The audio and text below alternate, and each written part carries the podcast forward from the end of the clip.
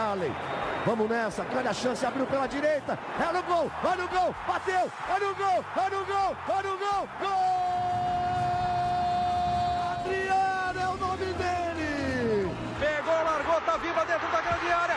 O Fernandão bate! Gol! Faz o gol, garoto. Faz o gol, faz o gol, faz o gol, faz o gol. É no gol, é no gol, é no gol. É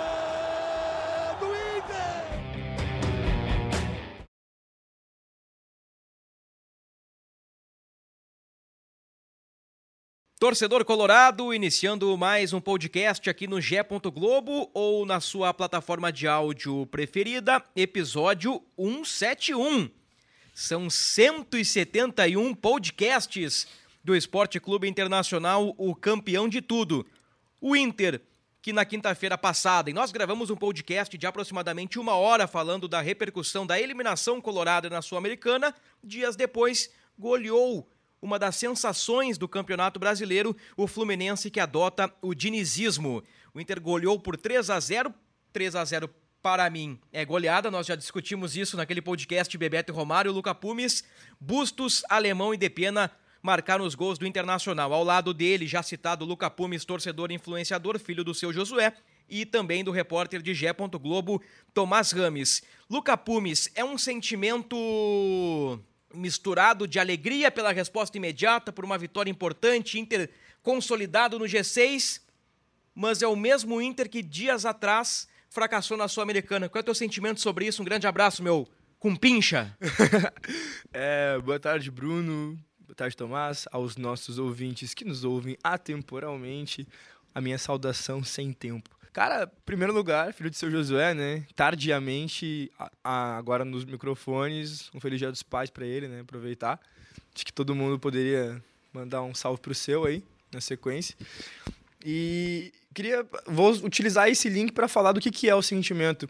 Meu pai é um cara incansável, eu acho, cara, porque liguei para ele pós-jogo, a gente não tinha se falado pós-eliminação do, do Inter, não tive força para chamar ele é, na, na, no meio da semana. E a primeira coisa que ele disse foi: vibrei bastante. Eu, olhando para frente já, eu acho que é isso que o Inter tem que fazer, olhar para frente, porque se ficar lamentando os erros que passaram, a gente vai entrar em campo com 11 homens e uma chaga nas costas. Não tem porquê. Óbvio, a gente, a gente lamenta. O sentimento ontem no Beira-Rio era, era aquela coisa do tá, legal esses gols e aí, pô, é 3 a 0 no Fluminense mas é que recentemente doeu, doeu muito. A gente precisa pegar o que aconteceu e utilizar isso para dar, dar, respostas rápidas. Eu acho que pelo, pelas movimentações que a gente vê acontecendo no Beira Rio, essas respostas estão acontecendo. Derrota eles são.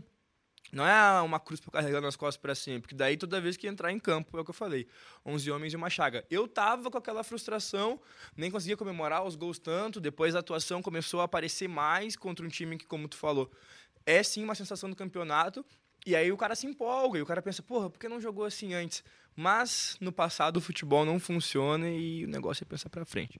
Tomás Rames esteve no estádio Beira Rio, pelo G. Globo.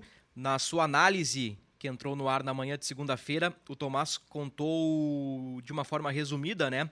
Como foi a relação time-torcida, torcida-time vaia para time, vaia de torcedor para torcedor. Conta pra gente um pouquinho, Tomás, como é que foi esse esse essa retomada do Inter, né? Pós eliminação na Sul-Americana e, e, a vitória comemorada sobre o Fluminense 3 a 0. Um grande abraço. Abração, Bruno, abração, Luca. Como o Luca bem disse, né? Mandar um beijo pro meu pai, né? Careca, te amo, né? Mas indo falar do jogo, um, o cenário foi turbulento, Bruno. Uh, a delegação chegou, já tinham torcedores ali esperando, já cobraram. O Edenilson, que nem foi relacionado porque está com um edema no joelho esquerdo, foi o mais criticado ali quando o ônibus parou, sendo que ele nem estava. Durante a escalação, o Tyson, que estava no banco, foi o mais vaiado. O Mano, que até então tinha uma relação bem estreita, foi vaiado também. Uh, acho que dos jogadores mesmo, quem teve a barra limpa foi o Maurício, o alemão, né? Quem mais teve? Pedro Henrique? Pedro Henrique, exatamente. Né, curiosamente, né? Os que não participaram do. O Pedro Henrique até entrou depois, né? Mas quem não estava na quinta. E, bom, foi um clima muito ruim. Uh, as faixas cobrando, falando mal dos jogadores, né?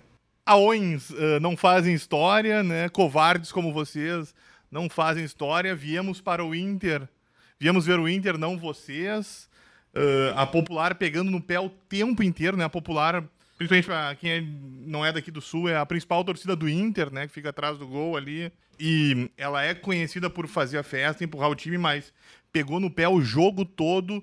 E, curiosamente, uh, no Beira-Rio, eu tenho uma questão muito curiosa. A social ela é conhecida por ser corneteira. Pegar no pé do jogo. Turma do amendoim.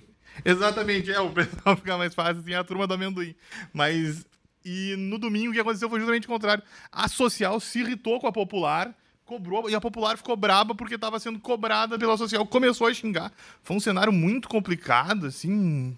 Mas dá para entender, mas é isso. Tipo, a, a popular não quis apoiar o time, né? Tipo, escolheu o que, que ia fazer a social, e a torcida tentando, e o resto do estádio, né? Tentando tirar o time da lama, né? E saiu o gol, aí veio mais cobrança.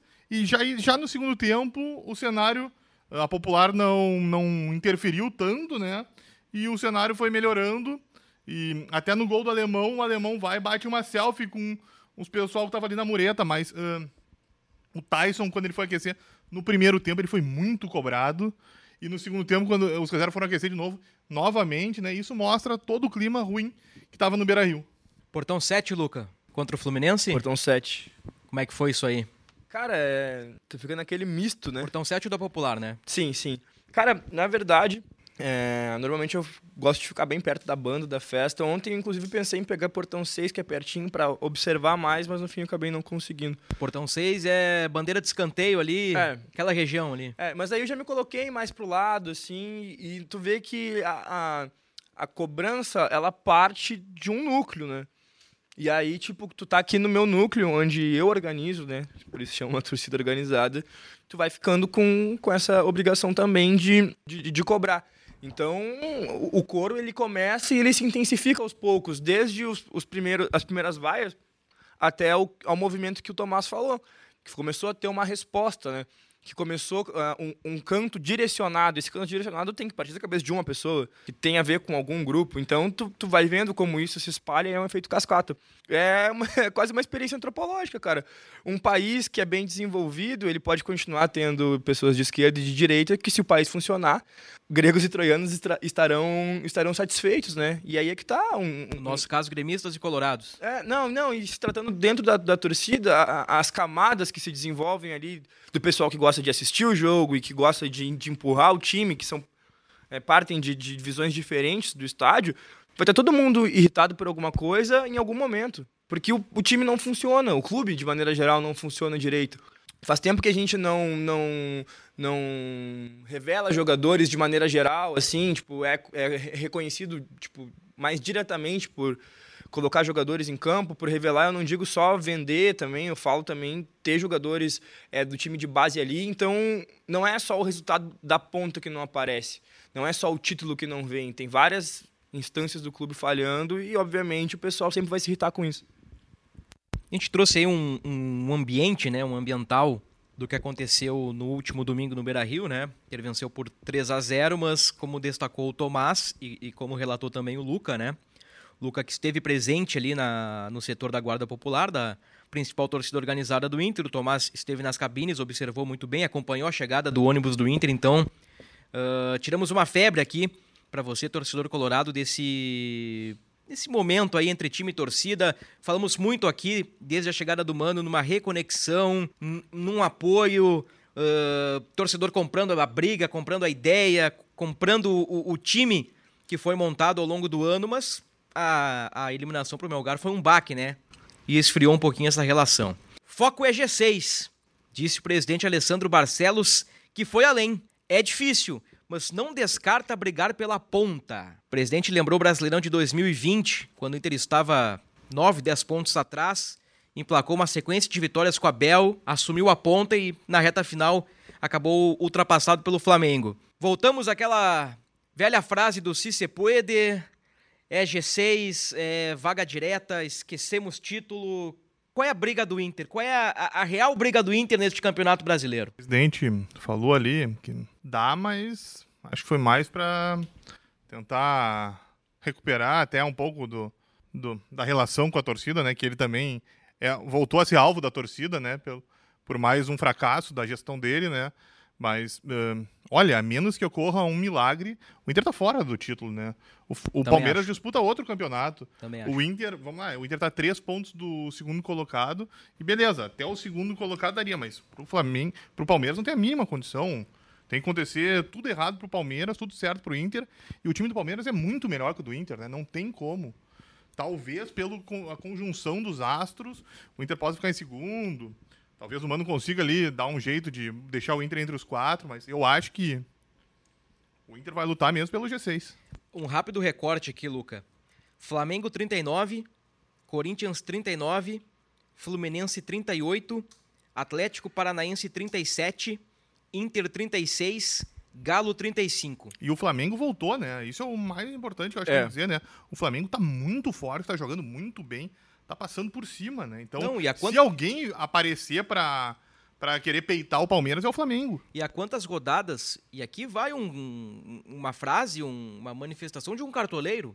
A quantas rodadas não escala o Arrascaeta, Pedro, Gabigol, porque o Dorival Júnior tá preservando esses caras para os jogos das Copas. Libertadores, Copa do Brasil, então o Flamengo tá colocando o Marinho, que deu três assistências contra o Atlético Paranaense, tá colocando o Lázaro, Vitor Hugo, o Dorival tá encontrando uma gurizada e tá encontrando no, no grupo do Flamengo alternativas para competir no Campeonato Brasileiro. Então eu citei aqui do Flamengo 39 ao Galo sétimo 35, o Flamengo vice-líder, a diferença é de 4 pontos. O líder Palmeiras tem 48. 48. O Inter está 12 pontos atrás. Eu fiz o cálculo, Luca, na sexta-feira. Não sei se foi no podcast do Grêmio ou do Inter que eu expliquei o cálculo, mas acho que foi no podcast do Grêmio.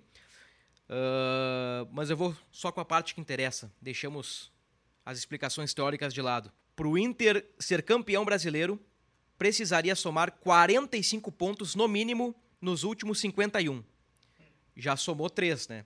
Faltariam aí 42 pontos em 48. Agora ficou mais fácil. Um aproveitamento muito alto. Então, título, né? Não, é. Difícil. O que o Tomás falou Praticamente sobre impossível. Essa retomada aí do, do Flamengo em direção a um bom futebol, porque estava complicado. É, o Palmeiras ele tem aproveitamento de Manchester City, tipo na Inglaterra, o aproveitamento que o Bayern tem nessa altura do campeonato no, na, na Alemanha, que são times que seguidamente chegam. Então o, o Flamengo, é, quer dizer, desculpa, o Palmeiras tem tudo para ser campeão e se alguém puder peitar, não vai ser o Inter. Tem o Flamengo, ainda tem um Galo que pode retomar o, o futebol daquele jeito, tem o, o, o Corinthians que, querendo ou não, está na nossa frente ainda também. Então, o, o próprio Fluminense, que foi uma briga direta, mas continua na nossa frente mesmo depois dessa briga direta, isso diz muito sobre o campeonato do Inter até então, mas não faz mal o campeonato. É, tem algumas titubeadas ali que o são campeonato do Inter é constrangedoras. bom. O Inter tá a 3 pontos do vice-líder. 2 É. pontos do G4. A grande questão é que tem um time que tá sobrando muito. O futebol que joga o Palmeiras é absurdo. Eu lembro que eu assisti o jogo contra o Goiás e parecia que o Palmeiras eh, se permitia tentar umas jogadas mais bonitas, jogar um futebol mais plás- plás- plástico, podemos chamar assim, futebol mais plástico, eh, pela possibilidade de fazer melhor, porque já tá 2 a 0 que daí tu consegue tipo fazer uma jogada daqui para lá e meter um canhotaço de longe. Cara, é, é, é bizarro, eles têm jogadores que, que saem e voltam e, e tem o time inteiro para rodar. Tem 11 caras se precisar jogar amanhã e os 11 primeiros não puderem, tem 11 ali que ainda fazem frente pra caramba. E o Inter tem um grupo que daqui a pouco, ah, três ou quatro aqui, daí tipo um durante a partida, vamos ver se esse aqui pode ir pro sacrifício. Querendo ou não, faz diferença.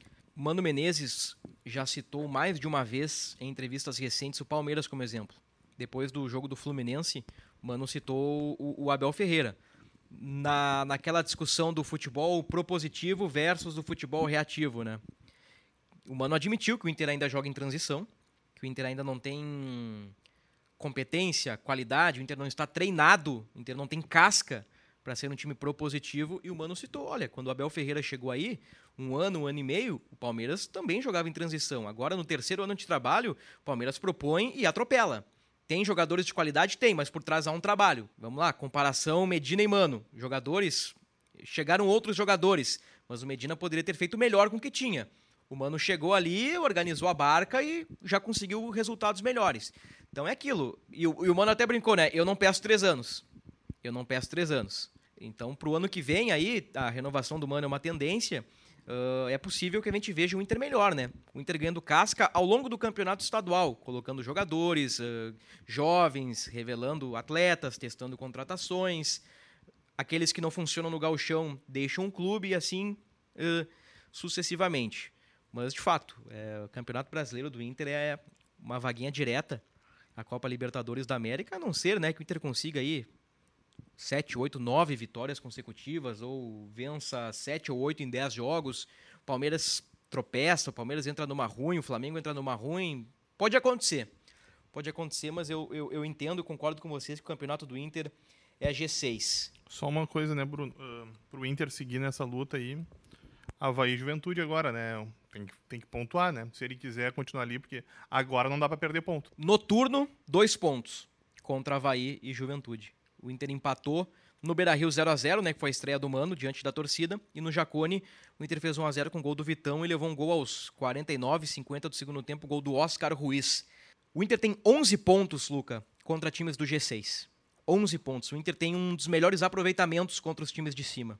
E o Inter é aquela equipe que, por exemplo, perdeu em casa para o Botafogo, empatou com o Cuiabá, empatou com o Havaí, empatou com o Juventude. O que, que tu espera para esta sequência de dois jogos contra duas equipes que lutam contra o rebaixamento? O Juventude, neste momento, com o que, Tomás? Um pé, uma canela, um joelho, uma coxa na areia movediça da Série B? Ah, Barriga, umbigo, peito, Olha, teta, pro Ju... tudo. pro Juventude ficar... meu- Pescoço. É.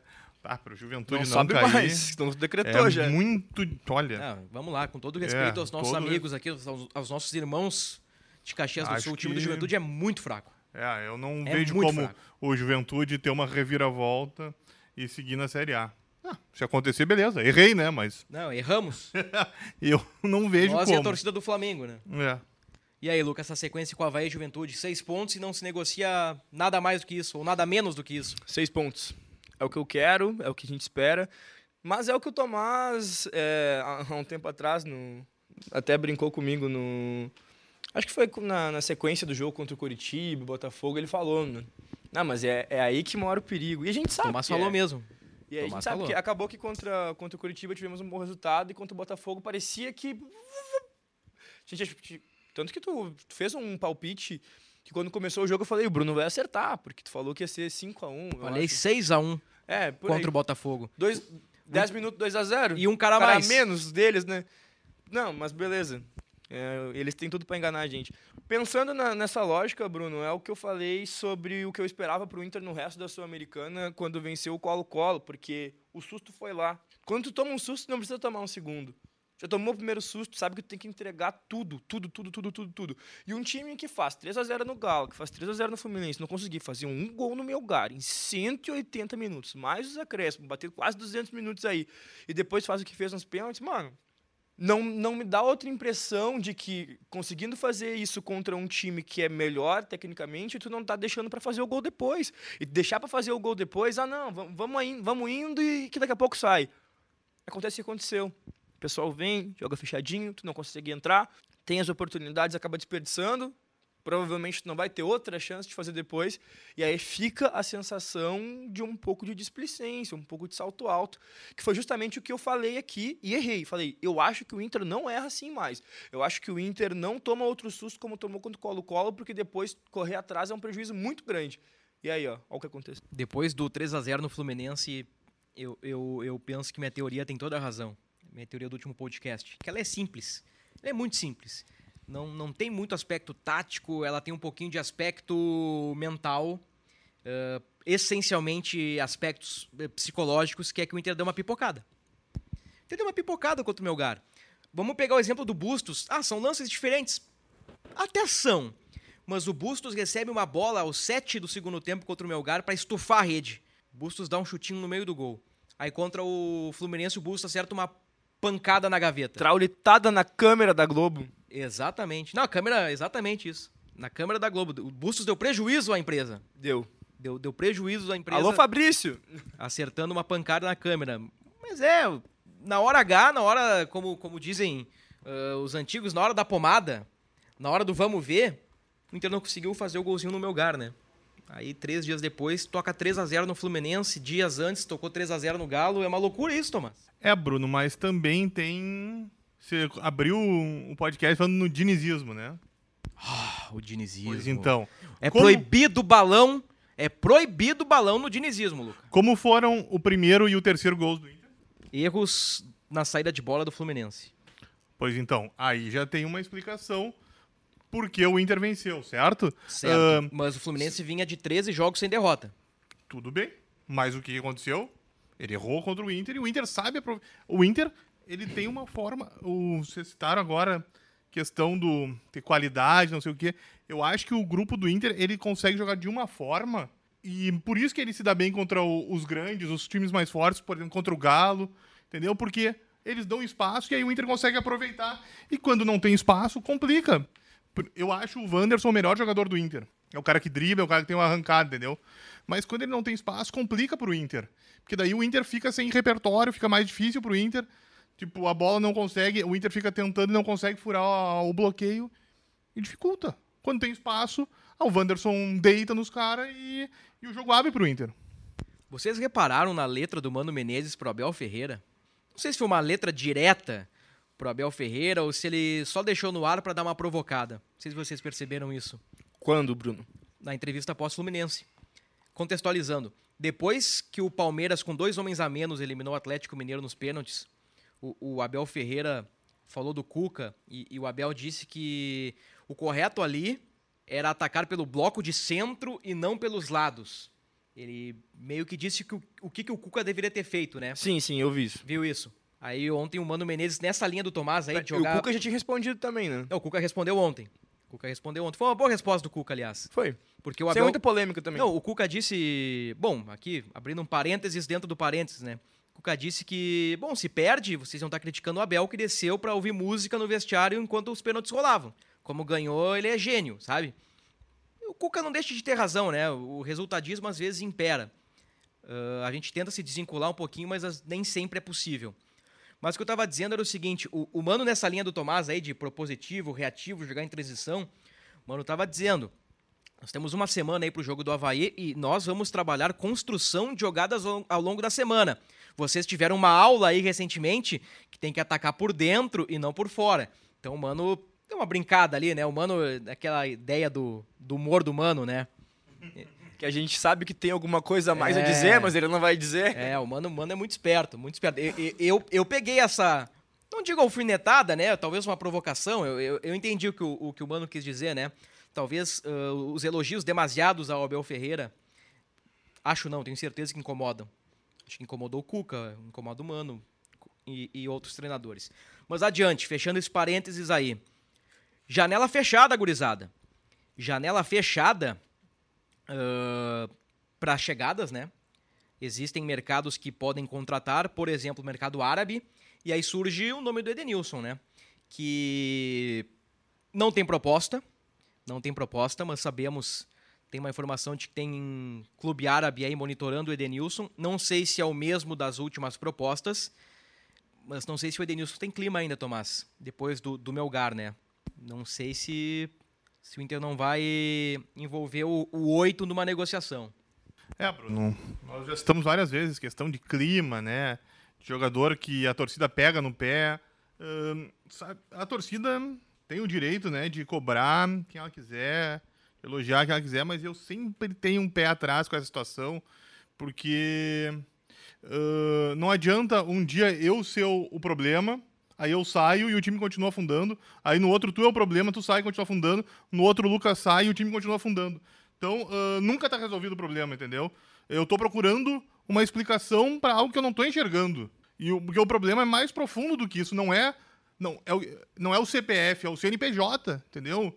Tem que entender a situação, não não adianta a torcida do Inter, é óbvio que ela tá magoada, faz seis anos que a torcida do Inter não ganha nenhum gauchão. Ah, o último título importante foi uma Recopa em 2012 com o Dorival, né? Então faz muito tempo. E lógico que incomoda, Ela sonhou em ganhar a Sul-Americana e tomou uma pancada muito forte do Melgar, machucou. Ela tá machucada. E ela mira o Edenilson, agora o Tyson entrou nessa barca aí junto, né? Também virou alvo. Mas beleza, vamos dizer que o, Edenilson vai sair mesmo. Pelo, até também a informação que eu tenho é que também não tem proposta, mas ele tá sempre no radar do mundo árabe, né? Então, beleza. Vai que agora ocorra essa negociação. Quem garante que o Inter vai melhorar? Quem garante que o Inter vai, enfim, deslanchar e recuperar um título? Nada. Tipo, é só um, é um pensamento mágico, entendeu? O Inter tá vivendo, a torcida do Inter, ela tá vivendo de um pensamento mágico de tentar resolver e ela não tá enxergando os problemas que estão acontecendo de verdade. Eu acho que é isso mais que tem que focar. Tá, e quais seriam os problemas que a gente tem que ver de verdade na primeira? Porque se, se, se existe um, um, uma resposta tão evidente para uma pergunta que que que está sendo se feita em massa, a gente precisa saber da resposta. O grupo é tão bom assim quanto a torcida acha que é? Talvez o grupo seja superestimado, né? Eu acho que o time do Inter é bom. Mas o grupo carece, por exemplo, ah. eu acho que o grupo do Inter carece de um, um zagueiro melhor. O Inter não. Falta um 9 pro Inter. Básico para mim. Começando a abrir o, a, a, conversa, falta um 9, sim, maior, entendeu? De mais ah, um, estatura. Vamos lá, um 9 pica. É, eu não no queria usar no, isso, mas... No, no, no, podcast eu acho que tudo bem. Uma, vez, uma vez por episódio tá, tá de boa. Marcar o nosso repetindo. checkzinho ali, né? Mas então, isso. eu acho que o Inter precisa um 9 melhor. O Inter... E não tô dizendo que eles são ruins, mas não, precisa um 9 mas será que de uma Brian. Será que o Brian não pode dar essa resposta, Tomás? É que ele tem a característica, pare... não digo parecida, mas ele, ele lembra um pouquinho o, o, o centroavante de movimentação, como era Yuri Alberto, por exemplo. É, mas ele não tem a bola do Yuri. Não, Talvez não tenha, mas eu, eu me refiro à característica. Talvez. É que, aí, o, David, não, eu, o David, que é o David, teve uns momentos interessantes aí contra o Flamengo e teve um outro jogo que ele deu duas assistências, acho que foi contra o Goiás. A questão é isso. Eu não, tô, eu não tô dizendo que o grupo do Inter é ruim. Eu não acho que o grupo do Inter é ruim. Eu acho que ele é de um nível bom, mas eu acho que ele é super estimado. Eu acho que ele não é tão bom assim. Por exemplo, eu acho o Wanderson o melhor jogador do Inter, mas, por exemplo, aí eu fico pensando, tá, mas uh, o Wanderson seria titular no Galo, seria titular no Palmeiras, seria titular no Flamengo, e aí eu começo a pensar em todas as posições. E aí eu vejo que o, eles não, os jogadores do Inter não se encaixam nesses times, entendeu? E é isso que eu vejo, e é isso que eu entendo que falta pro Inter. Sabe que é curioso? o Inter não conseguir quando, se eles não saírem do Beira Rio para entrar nesses três, porque acho que todo mundo aqui concorda que são os três melhores times do Brasil, embora o Galo agora ainda esteja. O, o Cuca esteja tentando levantar de novo, eu vejo que os três são os melhores. Então, enquanto esses jogadores do Inter não. Nós não vermos eles como titulares desses times, o Inter não vai estar. E eu acho que é isso que falta. Talvez o Edenilson. Talvez o Edenilson no Palmeiras, no, no Galo e no Flamengo. No Flamengo, Talvez não, porque o Flamengo trouxe o Vidal agora, né? O Flamengo tá, tá brincando de FIFA Manager, né? Futebol Manager, Brasfoot, Lfoot, FIFA, qualquer jogo. Porque o Flamengo traz o Pulgar, traz o Varela, traz o Vidal, traz o Everton Cebolinha, os caras não estão pra brincadeira. Aí vê o time reserva do Palmeiras meter cinco no reserva do Atlético Paranaense, uma loucura, né? Mas aqui o grupo do Inter atualizado, eu tô com a, a, a, nossa nota que tá lá em G. Globo, é uma só, nota fixa. Só uma rapidinha, acho que o David deu duas assistências contra o Coritiba naquele jogo que foi sexta-feira, não foi? Uh, não foi no mesmo jogo, foram em duas partidas diferentes, uh, uma em cada jogo. Eu acho que foi Flamengo e Goiás. Ou Goiás e Flamengo. Certo. Talvez. Aí o David até deu entrevista e disse. Uh, ah, o gol tá próximo de sair. A gente até tocou uma, uma nota sobre isso, né? Sem marcar a, uma caçamba de tempo. O último gol do David é no, no Grenal, né? 9 de março. Nossa, muito tempo. Antes disso, quanto o Aimoré aquele jogo. Tu era uma outra pessoa em 9 de março de 2022, Luca Pumes? Cara, é, eu tava. Hoje eu posso dizer, tipo, desapontado, mas não surpreso. Na época eu tava desesperado. Ah. Então, tipo. Eram tempos complicados, diz, né? Isso diz muita coisa. Aqui, ó, rapidinho, ó. Mas... Uh, não, vai lá, Tomás, antes da lista. Não, é até melhor, Bruno, que você fale a lista, porque daí talvez vocês concordem com isso que eu disse, por favor. Lá, lá em G.globo, é uma nota que está fixa no noticiário colorado, é contratações do Inter. Veja quem chega e quem sai na janela de transferências uma nota aí que a gente atualizou conforme o andar da carruagem. Grupo do Inter neste momento. Daniel Kehler, Emerson, Emerson Júnior e Anthony são os goleiros. Opinião impopular, tá? Ou talvez opinião popular. Eu contrataria um goleiro para 2023.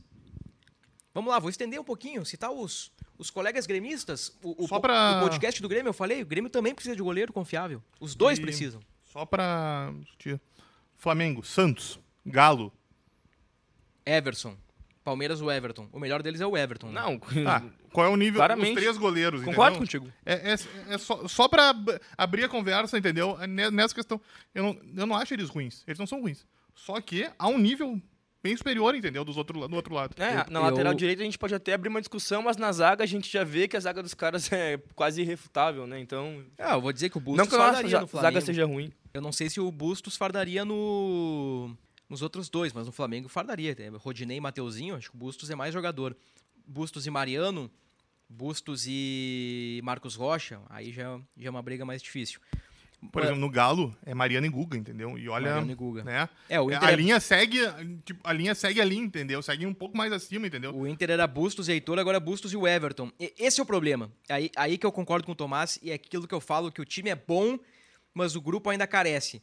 Tu perde o Bustos, meu amigo. Com todo o respeito ao Everton, a diferença é oceânica. É oceânica. Bom, adiante. Eu contrataria um goleiro. Bustos, o Everton, René e Tauan Lara.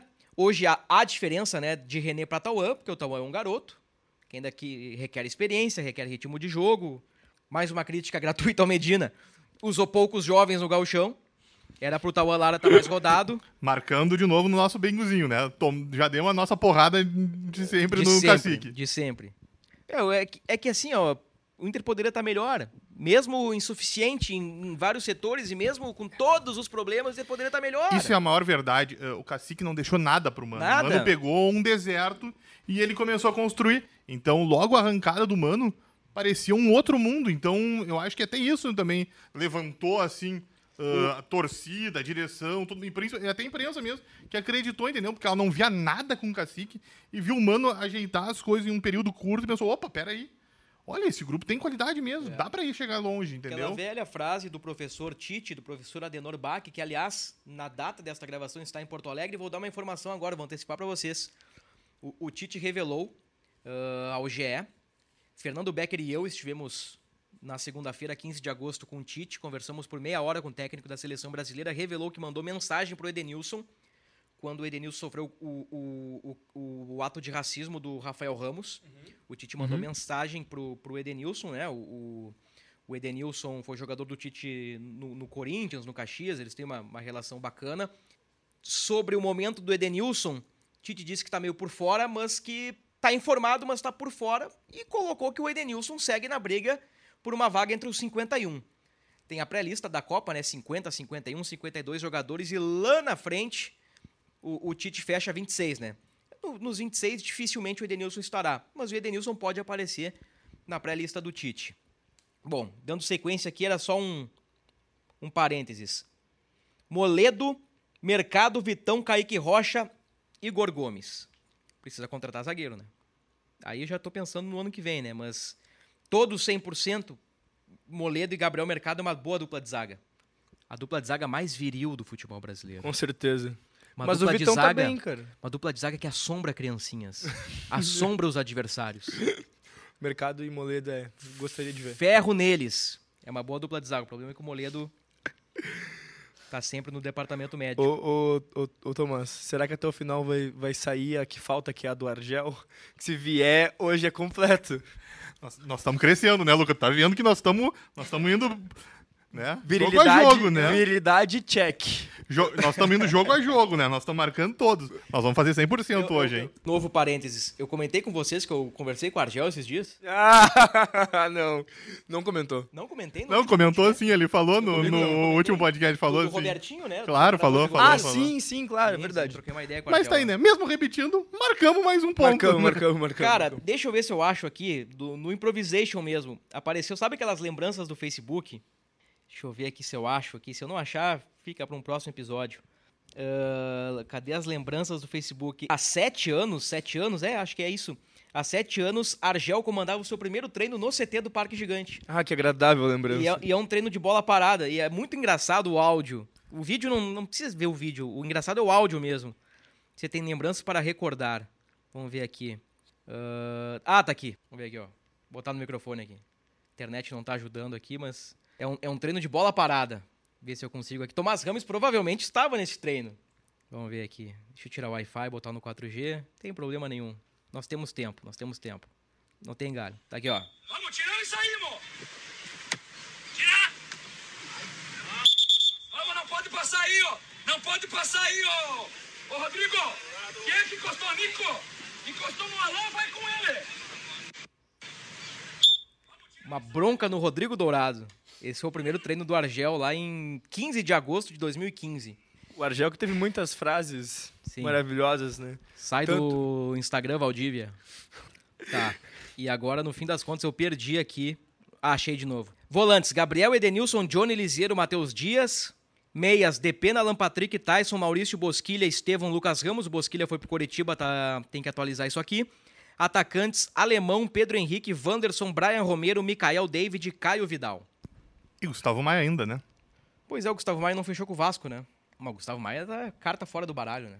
Não, é só porque como você estou o grupo inteiro, né? E como ele acabou não indo, então. É, pois é, por até- enquanto, então é até. não Tem que falar do problema estrutural, né? Até uma situação boa pra gente ver o que, que o Inter vai fazer com o Gustavo Maia, né? Talvez o Inter ah, corte o contrato pela raiz, né? Não sei se tem que indenizar o Barcelona, enfim. Que, que tu achou do impedimento de glúteo, de nádegas, de poupança de alemão, Luca Pumes? Ah, isso é sacanagem, né? Acho que na Premier League eles já estão testando o que é o, o impedimento milimétrico, né? Que, tipo, tu claramente não tá tomando vantagem nenhuma em relação a isso. Quantas e quantas e quantas histórias seriam diferentes no futebol se existisse uma coisa tão ajustada? Mano, impedimento ajustado. Eu não tô tomando vantagem nenhuma, é só pela, pela maldade da regra. O impedimento é mal, às vezes, ele é cruel quando ele é desse jeito.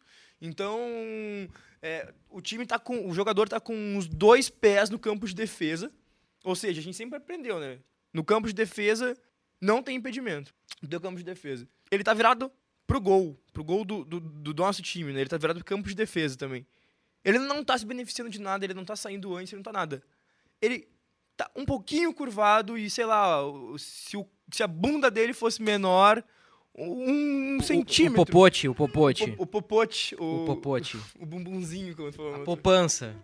As nádegas. É, ah, tem que isso aí irrita o cara, Se meu. fosse o Hulk ainda no impedimento, né? Mas Não, era o bom, alemão, né, cara? Gabigol também. Não, se fosse o Hulk, seria impedimento.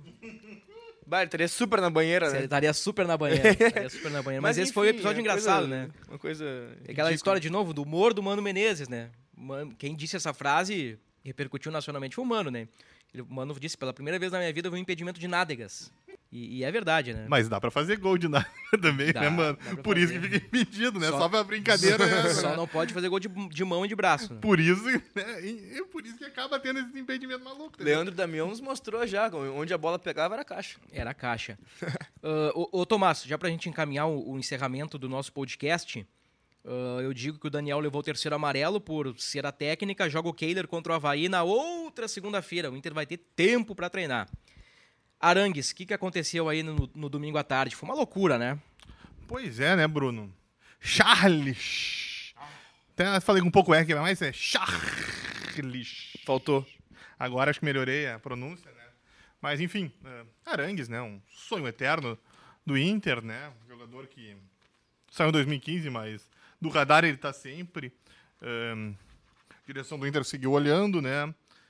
O Arangues precisava conseguir a liberação do Bayer Leverkusen, ele não conseguia e o Inter lá atrás ah, desistiu da negociação porque não vinha a liberação. Porém, o Arangues conseguiu a liberação do Bayer Leverkusen, né? Ah, ele, a direção do clube alemão aceitou se ele tivesse um clube interessado, o liberaria para buscar um novo destino, né? E o Charles ficou esperando, né, um sinal, um contato do Inter. Parecia que desta vez o casamento fecharia para uma segunda passagem. Porém, o presidente Alessandro Barcelos disse que, por mais que goste do Arangues, ele gosta mesmo, né? Ele é um admirador. Nós sabemos alguns jogadores que o presidente tem como admiração, e o Arangues é um deles, né? E acho que também é difícil alguém não admirar a bola do Arangues, né? Só para deixar claro, mas. ahn, e o presidente. Parênteses, quem é a reserva do Edenilson hoje? O Johnny? É, realmente, tem que admirar o Arangues, né? E o Arangues é um jogador de outro nível, né, Bruno? É, eu, eu gosto do Edenilson, mas pra mim o Arangues é melhor e eu acho que até bem melhor que o Edenilson. Eu acho que o Arangues. Ah, seria uma baita troca pro Inter. Não que o Edenilson seja um mau jogador, não é isso. É que realmente pelo clima, né? Tá, tá chato já esse ambiente de, de, de, de culpa, de perseguição. Então, cara, então, que cada um siga a sua vida, como foi com Cuesta, Patrick e Lomba. É, pois é, então, é isso que eu ia falar. Por exemplo, na questão do grupo, imagina se o Inter tivesse Arangues como titular e Edenilson como reserva. Pô, aí você vê que olha como tá crescendo o grupo, entendeu? Como tá encorpando. É isso que eu falo, entendeu? Na questão aquela de superestimar que eu tava falando lá atrás. Aí sim, pô, olha só. O titular do Inter é o Arangues e saiu o Arangues, o reserva vai ser o Edenilson. Pô, esse, esse grupo aí, essa posição parece estar muito bem servida. Mas aí o presidente citou que, apesar de saber todos os valores, ele ah, disse que ah, hoje o Inter não tem condições de arcar com o que o Arangues deseja receber, com o que o Arangues precisa. Então, né, parece que não vai rolar. Porque ah, o Arangues tem o- a liberação do clube alemão, mas ele não rescindiu, né? Até porque ele também não vai rescindir e não tem onde jogar. Ele vai esperar algum clube mostrar, sim, eu quero você, pega a tua liberação e vem pra cá. E aí ele rescinde com o clube alemão e fecha, mas como ainda não tem, vai ficar nessa. Que coisa, né? Que coisa. Mais uma vez o Arangues aparece aí nas últimas horas da janela, e, mas pelo que disse o Tomás, resumo do Tomás aí, o, o Arangues dificilmente será contratado. O, o Inter volta a treinar na quarta-feira, né? 15, 16, 17 de agosto. E o Inter conta com o retorno de Rodrigo Moledo. Kaique Rocha, com problema no tornozelo, será reavaliado e o Mikael segue na sua pré-temporada. O próprio Edenilson pode aparecer, né? O Edenilson vai ter mais uma semana, né? Ah, como o Inter só joga na outra segunda-feira, o Edenilson tem um edema no joelho esquerdo, ele pode aparecer em Floripa. Você bem citou a questão do Kaique, né? Tá com edema no tornozelo direito, né? Tem tempo, né? De repente. Eu, eu, O- eu achei estranho o Inter não contratar zagueiro, cara. Ah, contratou o Igor Gomes. Não, o Igor Gomes é. É um, digamos que uma contratação teste, né? Fez exames aí, aprovou, vamos ver o que vai acontecer. Ele tinha que ter contratado um zagueiro para agora. Porque o, o- o Moledo, a gente não sabe se, se, se pode contar com ele, né? Baita jogador, baita zagueiro, mas não sei até quando o Moledo aguenta. Mercado e Vitão, uma dupla de zaga de razoável para boa, assim, eh, ou de boa para muito boa, aí depende de cada um. Eu acho que é de razoável para boa. Mas se, se o Vitão leva o terceiro amarelo e tem o Kaique Rocha agora no DM, quem é que joga? Contra o Fluminense, o Roberto ficou no banco de reserva. Vocês lembram do Roberto? Fiquei surpreso quando vi. Gente, o Roberto tá treinando uns dois ou três meses no Beira Rio e esperando interessados. E a situação ah, numérica para a zaga tá tão escassa que o Roberto foi pro banco para fechar. E não tem, não tem como improvisar, o Inter não tem um, um volante que possa jogar atrás, né? O- poderia ser lá atrás o Rodrigo Dourado, né? Mas enfim. Então mostra. a- Eu acho que é um erro do Inter da janela não ter contratado um zagueiro. Adiante. Eu acho que era isso. Acho que encerramos o, Pois é, né? todos os tópicos. Tá um tempo aí já. É que chegou a nossa parceira, a. Sim, nós a somos já. agora E aí eu acho que. a Keck na sequência aí, temos o podcast do Grêmio, mas aí você, torcedor do Colo- Colorado, se você tem interesse em, em ouvir a repercussão da derrota acachapante do Grêmio pro CRB, o Grêmio levou dois gols de goleiro. Não é só o Inter que perde com um homem a mais em campo. É, vocês passem lá no podcast 168 do Grêmio. Acho que pro torcedor colorado vai estar um podcast bem interessante. Fechou, Tomás? Fechou, né? então depois, depois dessa tá. É, tá bom. dessa tomada, dessa, dessa urinada que a gente levou, né? Vamos lá. Luca Pumes, grande abraço, meu parceiro. Não foi, não foi o intuito. Eu não sei se a gente teria que deixar o, o palpite pro, pro próximo jogo. Inter e Havaí. Que a gente, não tem outro. Pois é, e aí, Tomás? O que a gente faz? Ah, vamos, vamos garantir, né? Dá aí teu palpite. 2x1 Colorado. Tá. Toca a ficha aí, parceiro. Agora vamos dar uma incomodadinha no, no Luca, né? Porque a gente nos comportando bem hoje, né? Não demos nenhuma alfinetada no Luca. Vamos dar agora então, Bruno. Reencontro com o Guerreiro. Sim. Aí é a lei do ex, 2x1. Guerreiro Anytime. O... Pena que não tem agora a imagem, que a cara que o Luca fez Sim. pra mim olhou. Sim. 0x0. o teu é o quê mesmo? Ah, 1x0 pro Inter. É... Tomás não. Tomás é. Tomás não tapa e esconde a mão, né? Brabo isso. Muito obrigado. Muito obrigado, senhores. É, esse palpite do Tomás é pra encerrar com chave de ouro o episódio 171. Eu- é, o Tomás encerrando o episódio 171. Até a próxima, um grande abraço.